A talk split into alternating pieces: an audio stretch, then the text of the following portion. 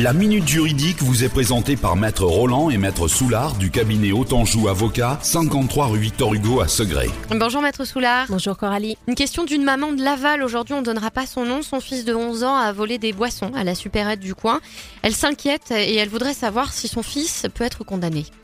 Alors, en principe, un mineur de moins de 13 ans ne peut pas faire l'objet de poursuites. Il existe aujourd'hui ce qu'on appelle une présomption d'irresponsabilité pénale pour les mineurs de moins de 13 ans.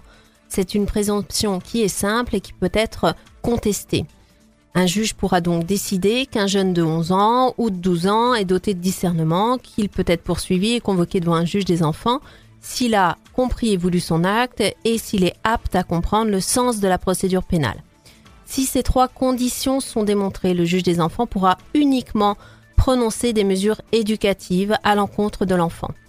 Le procureur de la République peut également décider de ne pas renvoyer l'enfant devant un juge, mais qu'il fasse l'objet plutôt d'une alternative aux poursuites et par exemple faire un stage d'éducation civique. Et on rappelle que le droit des mineurs vient de faire l'objet d'une profonde réforme. L'avocat est obligatoire euh, pour défendre les mineurs. Et puis vous retrouvez nos autres chroniques à ce sujet euh, sur la minute juridique sur oxygèneradio.com.